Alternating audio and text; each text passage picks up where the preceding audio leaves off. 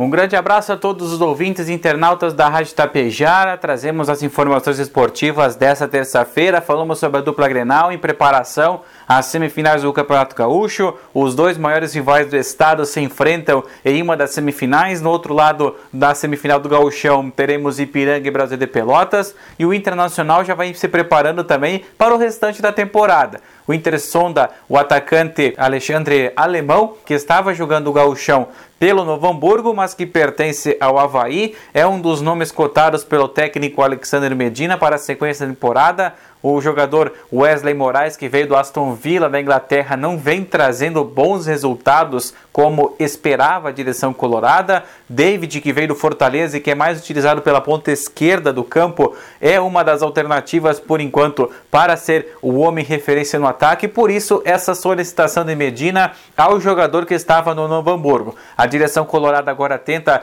os últimos detalhes para ajustar de vez e concretizar essa negociação que pode reforçar então o Colorado para a disputa do Campeonato Brasileiro, única opção do Inter agora para o restante da temporada. Já pelo lado do Grêmio, Tricolor possivelmente poderá ter Ferreira e Diego Souza no Clássico Grenal do próximo sábado no estádio Beira Rio. Ferreira já treina normalmente, ontem até já treinou com bola, já foi integrado ao restante do elenco que está já se preparando para a primeira partida da semifinal do Gauchão. E Diego Souza é uma outra peça importante, treinou ontem à tarde também no CT Luiz Carvalho, juntamente com o fisioterapeuta Henrique Valente, e é uma das dúvidas para o Clássico Grenal. Ao longo da semana, o mistério vai continuar e saberemos apenas 48 últimas horas antes do Clássico Grenal se Diego Souza será relacionado ou não para esta importante partida que poderá deixar um da dupla Grenal na final do Gauchão.